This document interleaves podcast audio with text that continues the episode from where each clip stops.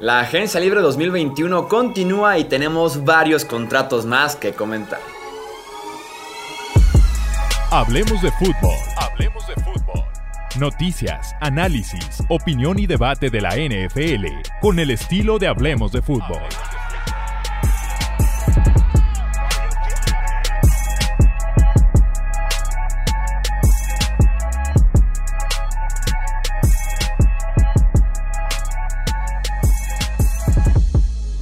Tal amigos? ¿Cómo están? Bienvenidos a un episodio más del podcast Hablemos de Fútbol. Yo soy Jesús Sánchez y es un placer que nos acompañen al tercer episodio que hacemos con este formato de repasar una firma tras otra. Elegimos las más importantes y aquí venimos a analizar un poquito lo que se dio con estos movimientos, ganadores, perdedores, lo que opinamos en general de lo que está pasando en la agencia libre. Saludo con muchísimo gusto a mis compañeros Tony Álvarez y también a Alejandro Romo tercer día que hacemos esta dinámica y creo que va a hacer falta todavía un par de días más.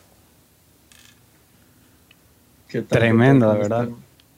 sí, adelante. Sí, Ahí, como que, como que nos, así nos dejó la agencia libre, ¿no? estos primeros días de la agencia libre, como que con el, el cerebro medio, medio en pausa, porque Honestamente, muchachos, eh, yo pensé que los últimos días del año pasado de NFL iban a ser los más movidos, esperando obviamente que se hicieran oficial todos en el inicio del año, pero, híjole, hay muchos movimientos todavía de que hablar y como dijo Chuy, quedan nombres ahí muy interesantes todavía. Definitivamente, ¿qué tal a todos? Eh, Chuy, Tony, Saben que siempre es un placer y muchas gracias a todos los que nos escuchan, sobre todo aquellos que semana con semana se echan los dos podcasts. Un saludote, pero sí, hay que darle porque ahora sí tenemos una cantidad de nombres bastante interesante. Así es, no perdamos más tiempo y vamos de una vez de lleno con lo que ha sido los últimos días de la agencia libre y tenemos que iniciar con un contratazo que le dieron los 49ers a Trent Williams, el tackle ofensivo. 6 años y 138.06 millones de dólares con 55 millones garantizados. En el promedio anual es el dinero ofensivo mejor pagado en la historia de la NFL. Y San Francisco retiene a su objetivo número uno de esta agencia libre, que era un tackle izquierdo de élite que lleva ya un año jugando en la Bahía. De hecho, el mejor tackle eh, de toda la NFL según Pro Football Focus y probablemente según cualquier persona que, le haya puesto atención a su juego, ¿no? Eh, mucho dinero se pagó por él, definitivamente. Sin embargo, eh, si tienes al mejor en la posición, pues ¿para qué te deshaces de él y pasas años buscando a alguien sólido, a alguien muy bueno? Mejor quédate con el jugador elite, págale lo que se merece y quítate de problemas. Totalmente de acuerdo. El mejor, eh, según Pro Football Focus, como decías, pero yo creo que coincidimos en que bien puede ser el mejor de toda eh, la NFL, o sea, debatible, top 3 si quieren, pero de verdad vale mucho, sobre todo con cierta incertidumbre en la posición de mariscal de campo, necesitas tiempo en la bolsa, así que creo que sí vale cada centavo. Y curioso porque sigo escuchando que algunas personas se sorprenden de estos contratos largos muchos de ellos no está diferido el dinero un poco por la situación en este 2021, ¿no? Que ya conocemos, el salary cap, etcétera. Pero me parece que en este caso sí le hace, como se dice, justicia a la revolución un hombre de este calibre, ¿no? Sí, exacto. Kyle Shanahan para poder seguir cocinando, sea quien sea el coreback, sea quien sea los running backs, los wide receivers que van ahí cambiando en San Francisco. Una buena línea ofensiva debe ser clave en ese sentido. Vienen de muchos años de Joe Staley y ahora un excelente 2020 con Trent Williams, más los años que va a sumar en la Bahía. Va a cumplir 33 años en julio, sería la única duda, aunque los tackles izquierdos han madurado bien, hemos tenido varios jugando ya con edades avanzadas, así que esperaría que Williams mantenga su nivel en este contrato, que en el dinero garantizado es un contrato de 3 años, eh, realmente el de Trent Williams. Pasamos a la siguiente firma, wide receiver Curtis Samuel al Football Team. 3 años y 34 millones en cuanto se anunció esta firma Tony explotó el grupo de WhatsApp porque es de nuestros favoritos y cayó en un muy buen lugar Curtis Samuel.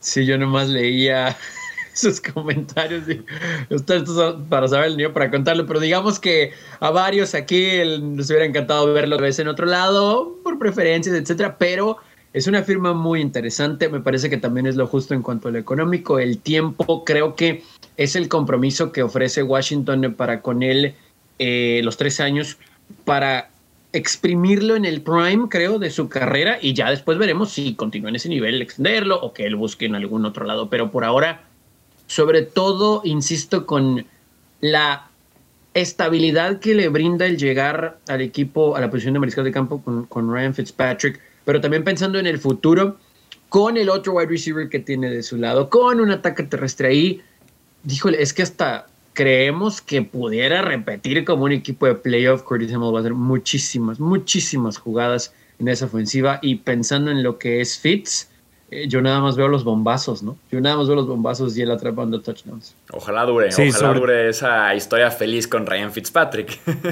claro, claro. Y sobre todo la versatilidad que les puede dar de poder jugar, eh, bueno, sobre todo adentro, pero también poderlo utilizar de running back, utilizarlo mucho en pases pantallas. Yo creo que le va a simplificar bastante la vida a dos personas en esa ofensiva. Número uno, a Ryan Fitzpatrick, porque le va a dar trayectorias, digamos, más, más cómodas y además se separa muy bien. Y número dos, a Terry McLaurin, que va a dejar de ser el único wide receiver por el cual preocuparse y por lo que tal vez ya no vayan a estar tan enfocados en, detener la en detenerlo a él para detener la ofensiva de Washington.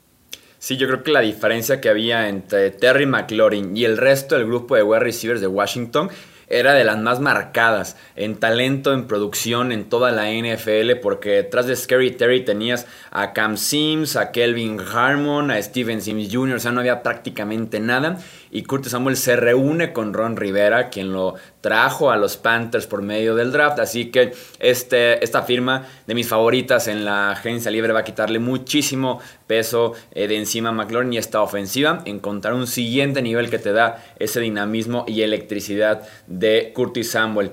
Otro wide receiver, Will Fuller. A los Miami Dolphins llega por ahí un poco de ayuda para Tua Tongo Bailoa. En su segundo año en la NFL se trata de seguirlo rodeando, seguir apoyando al coreback egresado de la Universidad de Alabama, que sí vimos un par de rutas verticales, bombazos muy buenos por parte de Tua en Alabama, eso sí, casi inexistentes en su primera temporada con los Dolphins, en el que era mucho pase horizontal, pases pantallas, uno o dos segundos y quitarle ya el balón de las manos entre la línea ofensiva y tal vez también quitarle ciertas responsabilidades, por lo que me intriga bastante si con Will Fuller, que es un tipo que se especializa en rutas verticales, en el touchdown de 50, 60 yardas, veamos un Tua mucho más agresivo, unos Dolphins más agresivos también en el llamado de jugadas y que realmente puedan explotar a Will Fuller, porque de nada sirve tenerlo ahí para correr rutas cortas, ese no es el estilo de juego de Will Fuller, puede darle esta ofensiva otro dinamismo, otro, otro nivel de explosividad y me intriga bastante. Es justamente lo que, lo que yo iba a platicar, que eh, Will Fuller va a ayudar muchísimo a estirar el campo. ¿Por qué? Porque así ha sido toda su carrera, es completamente su estilo. Y así como lo dijiste, digo, yo creo que uno de los pases más eh, recordados de Tua fue aquel, aquel pase en el campeonato nacional contra Georgia en, en tiempo extra que los hizo campeones, ¿no? una bomba como de 30, 40 yardas, que es muy recordado por eso. Entonces, sabemos que Tua es bueno para el juego vertical, o al menos era bueno en el juego vertical en Alabama, y traerle un arma especial para eso, que además no solo, no solo se define eso Fuller, sino también a, rutas de dos cambios de, de dirección, también le van a ayudar mucho a Tua para poder encontrar eh, digamos, receptores, no a las cuatro yardas o cinco yardas que estaba haciéndolo.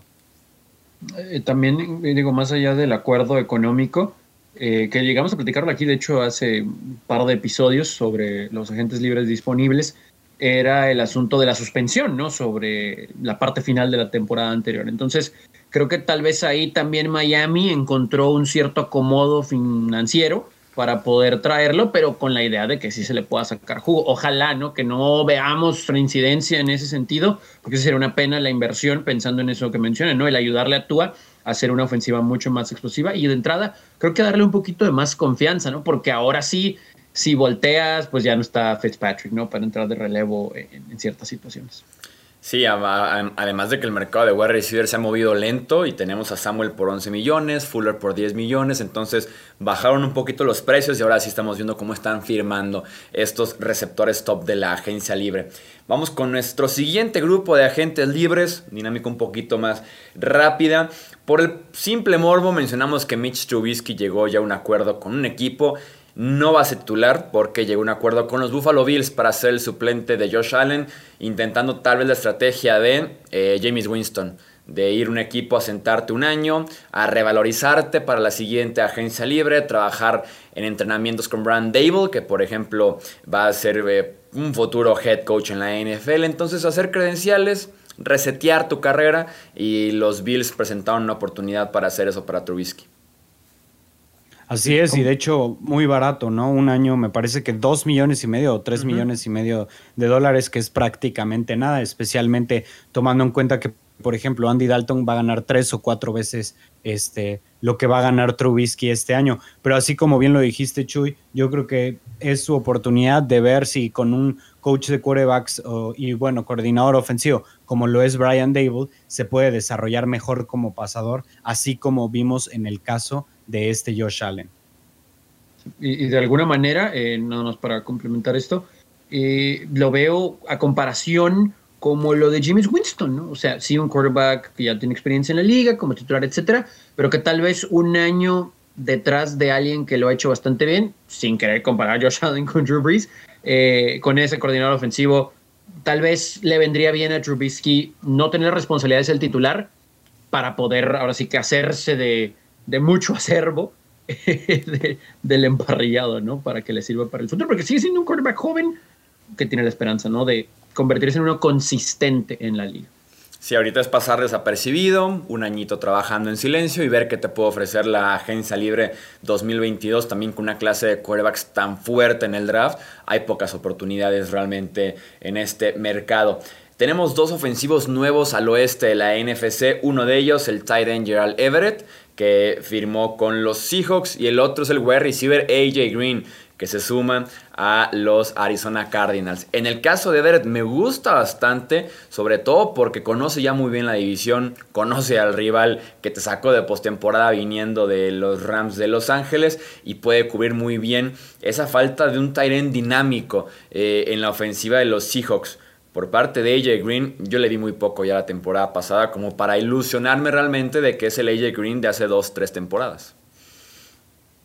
Como que en Arizona se va a escuchar tal vez un poquito feo, pero ante la incertidumbre de Larry Fitzgerald, porque no sabemos en realidad qué es lo que va a suceder con él, creo que buscan reemplazar esa experiencia y veteranía, ¿no? Eh, digo, me parece también que sería un error desde el punto de vista económico y también de desarrollo de, tu equipo el tener a dos veteranos de ese calibre. Entonces creo que aquí por lo menos buscan que, si bien no es el mismo AJ Green de antes, con un pase largo él te podría resolver una jugada. Y por ejemplo, Larry Fitzgerald, a pesar de ser un receptor muy completo, pues cobertura hombre a hombre en velocidad eh, no, no es lo mismo. Creo, creo que eso quisieran tener, ¿no? Pero en comparación con manos, creo que Fitzgerald es mucho mejor y, lo menciono así porque si por más reconocimiento quisieran traer de regreso a Fitzgerald, creo que ya sería algo incongruente por lo que acabas de hacer con, con AJ Green, pero sí es una versión muy lejana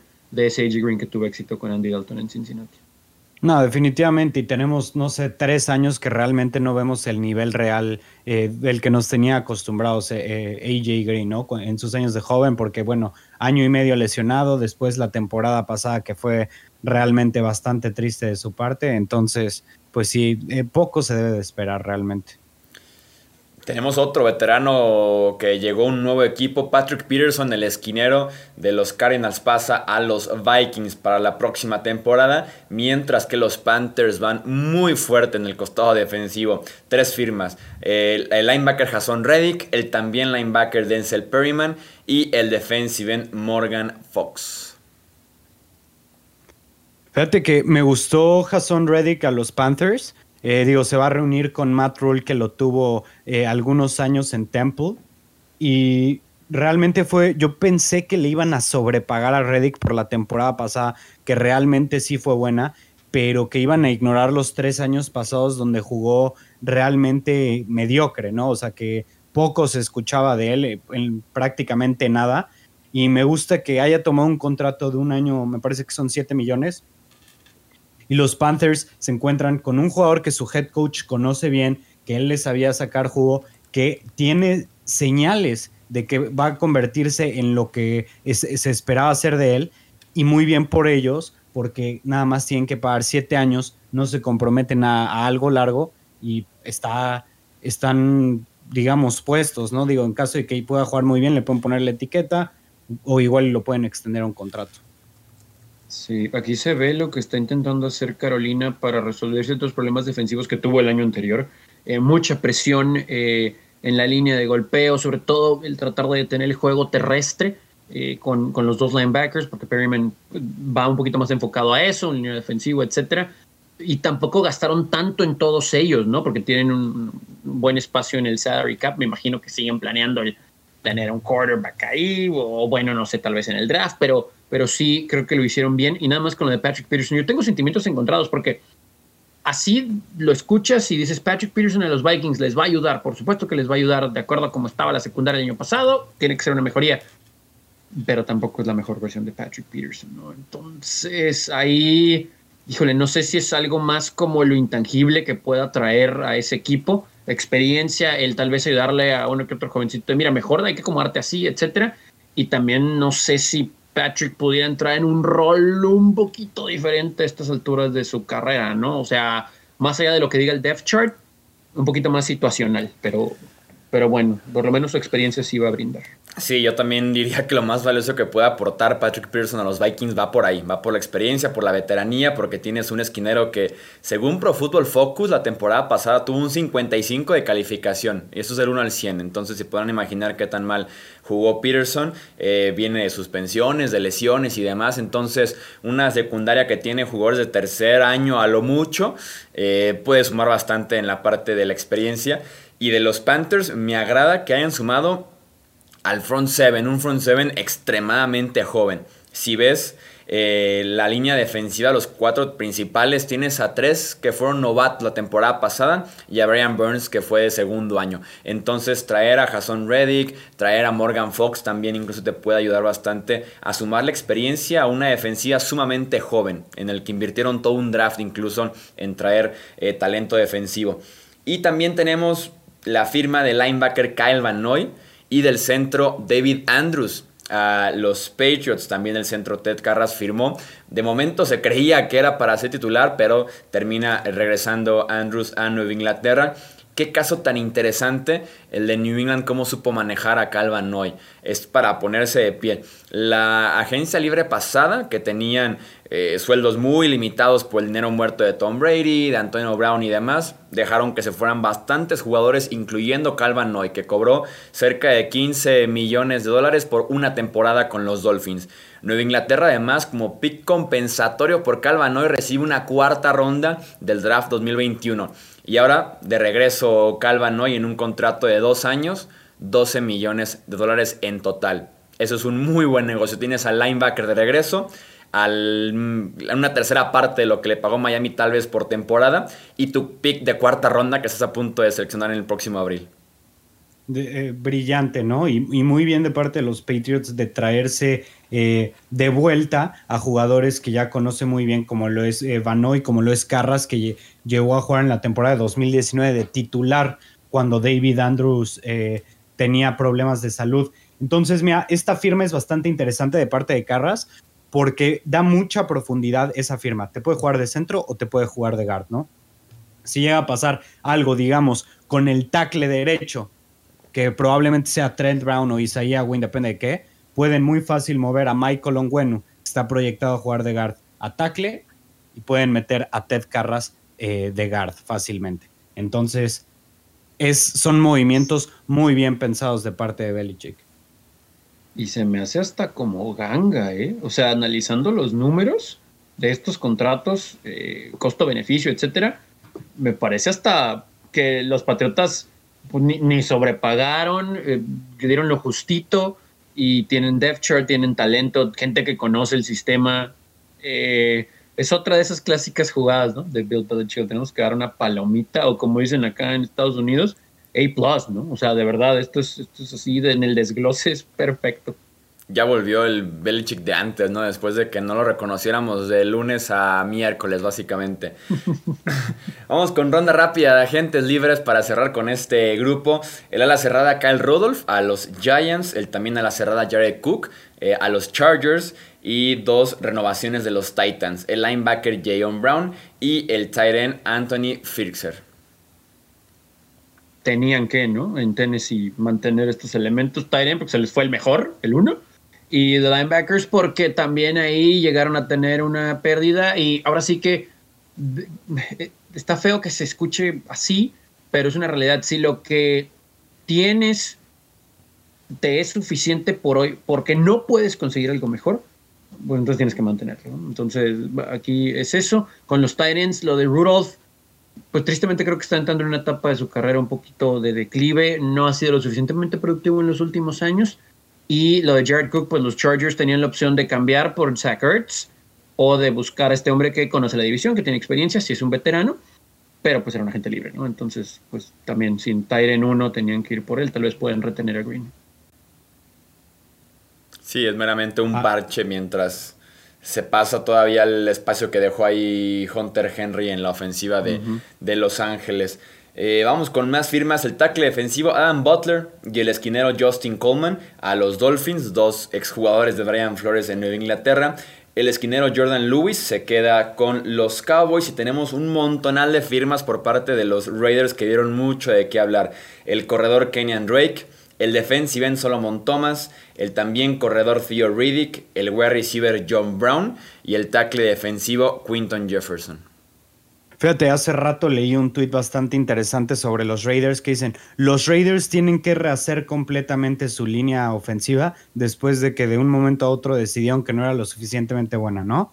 Tienen un millón de cosas que arreglar con esa defensiva y ¿qué hacen? Firmar a un running back sustituto que es Kenyan Drake, o que es lo que va a hacer, por 7 millones por año. No entiendo a los Raiders. Es un muy mal contrato ese de Las Vegas. Sí, Theory ya tienen su depth chart de corredor. Sí, no, y acabas de por un corredor de primera ronda que es Josh Jacobs y que te cumple bastante bien y que supuestamente le iban a extender el rol en el juego aéreo.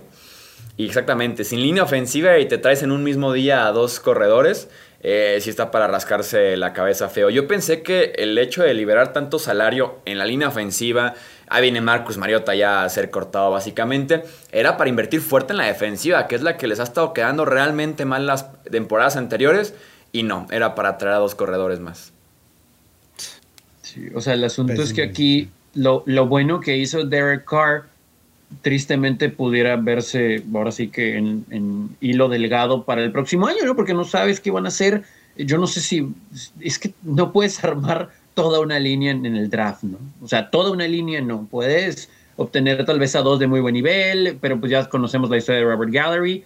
Y lo curioso es que, hmm. digo, van a decir que hater por la, por la bandera que tengo aquí atrás, pero así han operado los Raiders en los últimos 20 años, tal vez. Es increíble y sobre todo porque todo se depositó en la confianza para con Mike Mayock y con John Gruden.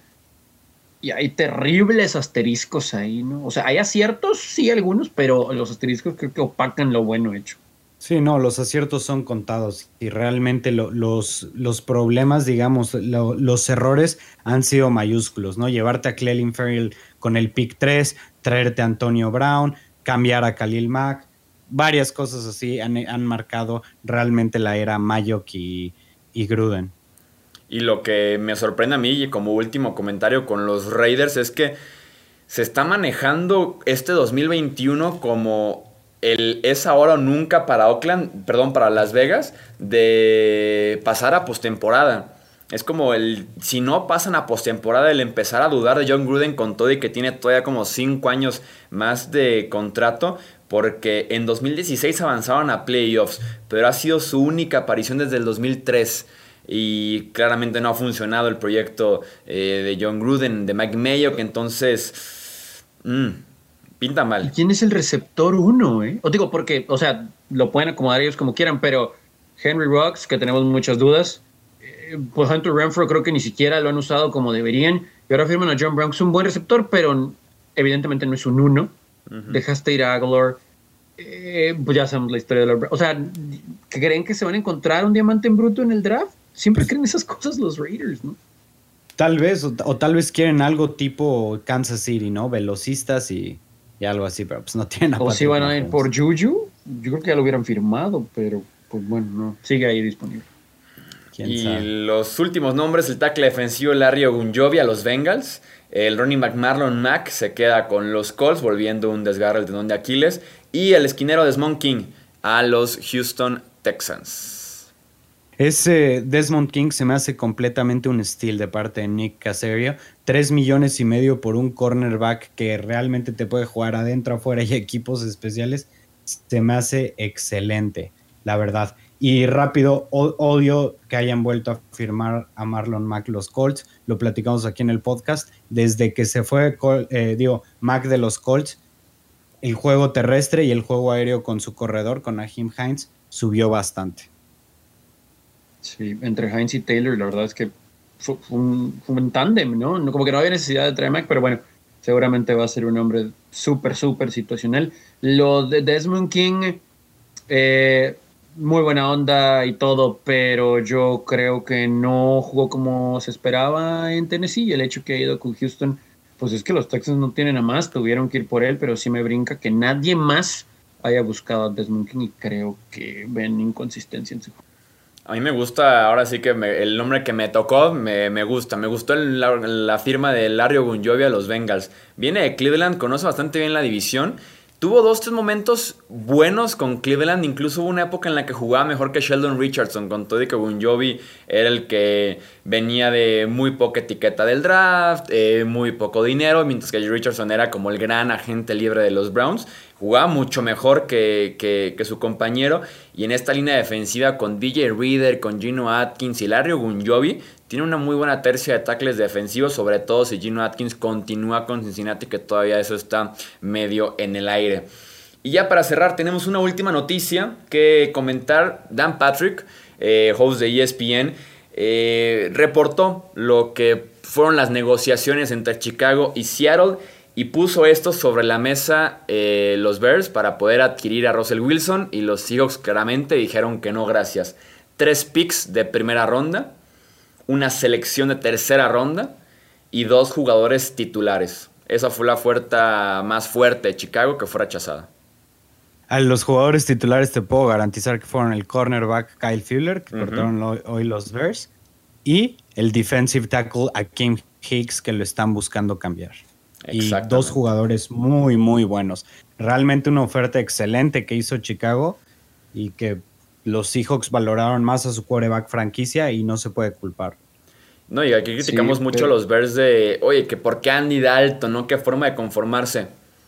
En Chicago no quedó. Me queda claro que ofrecer todo esto es un, es un muy buen paquete. Es un muy buen paquete eh, y no fue suficiente porque Seattle creo yo que sí estaba muy cerrado a la idea. Si les pusieras más picks enfrente o a Khalil Mack, no sé, eh, creo que estaba muy cerrado Seattle a la idea de quedarse con Wilson.